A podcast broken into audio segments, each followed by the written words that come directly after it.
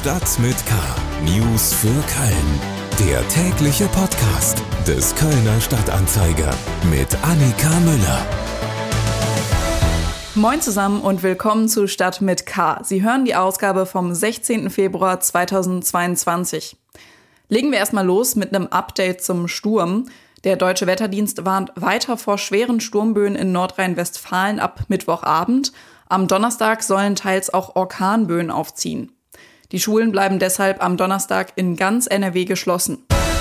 Heute in Stadt mit K. Die Pläne für einen Wasserbus in Köln werden konkreter. Die Lolli-Tests in Kitas bringen Familien zum Verzweifeln. Und Karneval feiern, aber sicher. So wird die FFP2-Maske zum Jecken-Accessoire. Schlagzeilen. Die Ausstattung von Kölner Klassenräumen mit Luftfiltern wird sich erneut verzögern. Eigentlich wurde gehofft, dass die 4573 von Kölner Schulen beantragten Geräte ab März geliefert werden könnten. Grund für die erneute Verzögerung sind zwei sogenannte Vergaberügen. Die Vergabe der Aufträge für die Luftfilter wurde europaweit ausgeschrieben. Zwei unterlegene Bieter haben jetzt Rügen dagegen erhoben, dass sie nicht zum Zuge gekommen sind. Das weitere Vorgehen muss jetzt erstmal rechtlich geprüft werden. Wie lange es dementsprechend dauert, bis die Kölner Schulen dann endlich mit Luftfiltern ausgestattet werden, ist noch unklar. Die Missbrauchsanklage gegen einen katholischen Priester vor dem Landgericht Köln ist am Mittwoch um 85 Tatvorwürfe erweitert worden. 70 Fälle davon betreffen Kinder, 15 Jugendliche. Bei den Kindern geht es um 21 schwere Fälle von sexuellem Missbrauch wie Geschlechtsverkehr. Der Pfarrer steht seit November vor Gericht. Er ist des sexuellen Missbrauchs seiner Nichten angeklagt. Während des Prozesses meldeten sich jedoch weitere Opfer und sagten aus, sodass die Klage nun erweitert wurde. Trotz der jüngsten Niederlagenserie haben die Kölner Haie den Vertrag ihres Trainers Uwe Krupp langfristig verlängert. Das gab der Club am Dienstag bekannt. Nach Informationen dieser Zeitung soll der Vertrag um zwei Jahre verlängert worden sein. Geschäftsführer Philipp Walter begründet die Entscheidung damit, dass Krupp in das Konzept passe. Das waren die Nachrichten aus Köln und Region. Bei dem aktuellen Wetter wäre es nicht so ratsam, eine kleine Schifffahrt über den Rhein zu machen. In Zukunft könnten wir Kölnerinnen und Kölner aber deutlich öfter übers Wasser schippern. Kommen wir zu den Themen, die wir etwas ausführlicher besprechen wollen.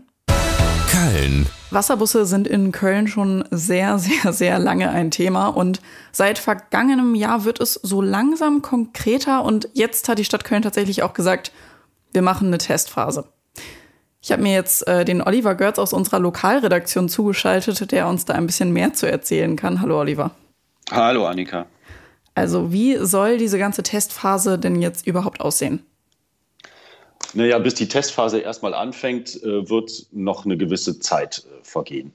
Die äh, Verwaltung hat jetzt erstmal den Auftrag bekommen, ein sozusagen Arbeitsprogramm zu entwickeln, um die nächsten Schritte festzumachen. Und da müssen halt diverse Vorarbeiten noch geleistet werden. Ne? Die Test, wie soll die Testphase ganz genau aussehen? Ähm, irgendwann müssen mal Anlegestellen gebaut werden. Ähm, und solche Dinge müssen da geklärt werden. Aber wichtig ist, dass die ähm, der Verkehrsausschuss in dem Fall jetzt erstmal beschlossen hat, dass die Verwaltung jetzt konkret dieses Ziel weiterverfolgen soll, Wasserbusse in Köln ähm, zu, äh, auszuprobieren. Hm. Aber ähm, von wo dann wie ein Bus fahren muss, ist ja schon beschlossen worden, ne? Ja, das ähm, ist, also beschlossen ist es noch nicht, aber das Gutachten gibt da doch eine sehr klare Handlungsempfehlung, der ähm, die äh, Politik, die das dann schlussendlich entscheiden muss, sicherlich folgen wird. Es soll erstmal zwei Linien geben. Erstmal eine Linie von Nil über Mülheim in die Altstadt. Das wären also drei Stationen. Äh, und dann eine zweite Linie von Rodenkirchen nach Porz. Also einmal äh, quer rüber wie eine Fähre über den Rhein. Da soll erstmal probiert werden, wie wird das Ganze angenommen, ähm, wie äh, funktioniert das, ist das wirtschaftlich, ähm, solche Dinge. Und also ich muss sagen, wenn ich an Wasserbus denke, irgendwie habe ich da eher so was Touristisches im, im Kopf, ne? wie man irgendwie in Paris äh, war ich mal auf so einem touristischen Schiff und bin da über die Seine gescheppert. Ähm, aber ist das dann wirklich eine Alternative zum öffentlichen Nahverkehr oder ist das doch eher so eine touristische Sache, die man als Kölner vielleicht gar nicht wirklich nutzt? Naja, sowohl als auch. Also äh, auch das ist in dem Gutachten klar aufgeschrieben.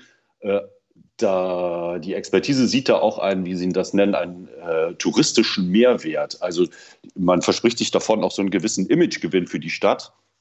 Klar werden Touristen das suchen, die natürlich äh, äh, gerne auch in der Altstadt unterwegs äh, sind und da dann diese äh, Wasserbusse äh, vorfinden. Das spielt auf jeden Fall eine Rolle. Aber in erster Linie sieht die Verwaltung darin oder beziehungsweise die Studie darin, äh, eine tatsächliche Alternative zum öffentlichen Nahverkehr und da insbesondere für Fahrradfahrer. Also man glaubt, äh, dass Leute, die mit dem Rad unterwegs äh, sind und keine Lust haben, sich da über die Rheinbrücken zu quälen, das Fahrrad da hochzuschieben, dass die da ganz besonders von profitieren könnten, dass das den Fahrradverkehr attraktiver machen könnte und den Fahrradfahrern neue Routen eröffnen könnte. Zumal das Ganze auch barrierefrei ablaufen soll. Die Schiffe sind barrierefrei, die Anliegestellen sollen barrierefrei sein und auf einem Boot sollen bis zu 50 Räder auch Platz finden, neben bis zu 150 Menschen, die dann auch damit fahren können. Ja, das kann ich mir tatsächlich gut vorstellen. Den, äh, die Schwierigkeiten, da über so eine Brücke zu kommen mit dem Fahrrad, die kenne ich nur allzu gut als ehemaliger rechtsrheinischer Mitbewohner. Ähm, wir haben auch mal in der Altstadt am Rheinufer rumgefragt, was die Kölnerinnen und Kölner denn so von einem Wasserbus halten würden. Ich finde das eine super Idee, dann steht man schon nicht auf den Rheinbrücken im Stau. Ja, ich denke schon. Kommt natürlich ein bisschen auf den Preis an, aber ich denke schon. Selber nutzen glaube ich nicht. Die Frage ist immer, wie lange Anlauf hat man dahin? Äh, die Idee ist interessant. Ob es sich unterm Strich lohnt, ist eine andere Frage. Finde ich sehr gut, weil es viel zu wenig Möglichkeiten gibt, zum Beispiel von Ports rüber zu fahren. Da gibt es zwar eine kleine Fähre, aber die fährt also nicht dauernd und so ein Wasserbus, der würde ja wahrscheinlich im Minutentakt fahren. Das wäre gerade für uns, ich wohne in Portzündorf, eine schöne Möglichkeit, um auf die andere Rheinseite zu kommen. Mehr Infos zum Thema Wasserbusse in Köln finden Sie natürlich auf ksta.de. Corona News. Während die Corona-Maßnahmen wohl weitestgehend gelockert werden sollen und in Köln Karneval ausgelassen gefeiert werden kann, stößt es einigen Kölner Familien wohl eher übel auf. Dort herrscht nämlich wohl noch der absolute Corona-Wahnsinn.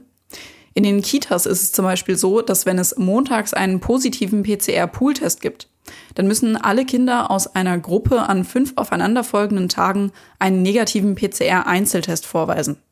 Das funktioniert wohl nicht ganz so gut. Ich habe mir jetzt mal Alexander Ringdahl aus unserer Lokalredaktion zugeschaltet. Die hat sich da mehr mit beschäftigt und auch mit vielen Kölner Eltern gesprochen. Hallo Alexandra. Hallo Annika. Was genau ist denn jetzt das Problem bei diesen Pooltests?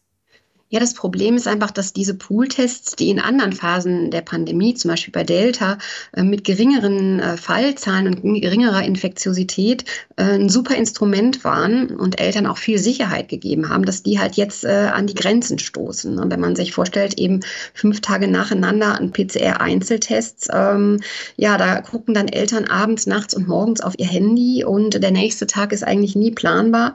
Und das Problem ist auch, dass ähm, durch die vielen Fälle, durch die vielen positiven Pools äh, und auch die Einzeltests die Ergebnisse durch die Überlastung der Labore eben nicht, wie eigentlich auch zugesagt, immer zuverlässig morgens um 6 Uhr da sind. Und dann können die Eltern eben nicht planen. Die Kinder bleiben zu Hause, die Eltern gehen nicht zur Arbeit und das dann eben immer wieder.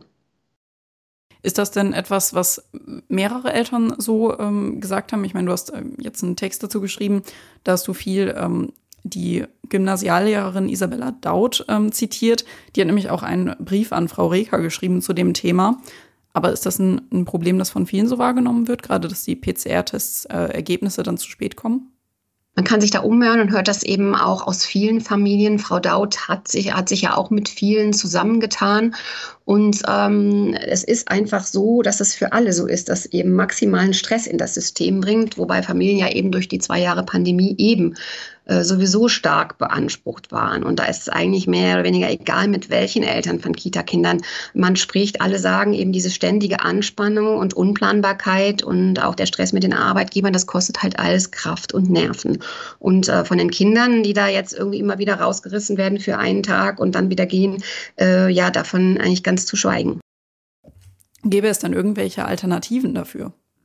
Ja, es gibt halt eben auch leider äh, nicht die einfache Lösung, weil alles zu lockern und ähm, ist ebenso wenig jetzt in dieser Phase der Pandemie äh, die, der richtige Weg, wie das den Familien jetzt ohne Perspektive einfach immer weiter zuzumuten. Das ist ebenso wenig eine Option.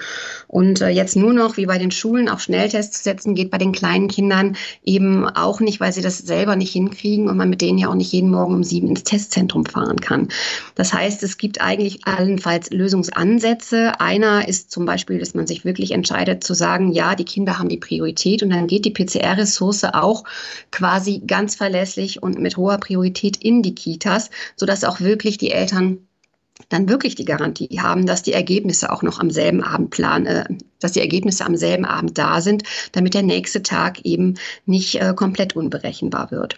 Oder man folgt dem Vorschlag von Professor Jörg Dötsch, das ist der Leiter hier der Kinder-Uniklinik, der einfach so einen Zwischenweg vorschlägt und sagt, man könnte ja probeweise mal umschalten von der Testung aller Kitas auf bestimmte oder wechselnde Kitas. Ähm, so behält man dann trotzdem den Überblick über das allgemeine Infektionsgeschehen und kann trotzdem allen Kitas mal abwechselnd auch Atempausen bieten. Wir bleiben gespannt, ob sich dann vielleicht mal was an der Kölner Teststrategie in den Kitas ändert. Mehr Informationen dazu gibt es auf jeden Fall auf ksta.de. Fastelovend. Damit Sie Karneval so sicher wie möglich, aber trotzdem eben auch schön Jeck feiern können, bin ich mal zu dem Kostüm- und Dekoladen Jotje Lunge im belgischen Viertel gegangen und habe mich dort mit Bernd Sondergeld getroffen.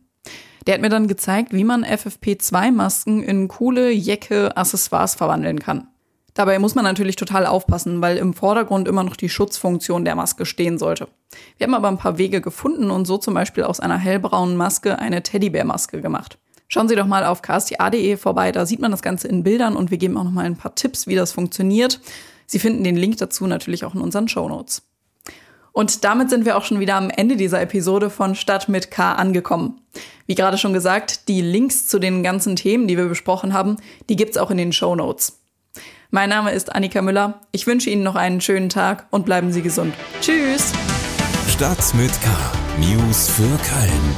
Der tägliche Podcast.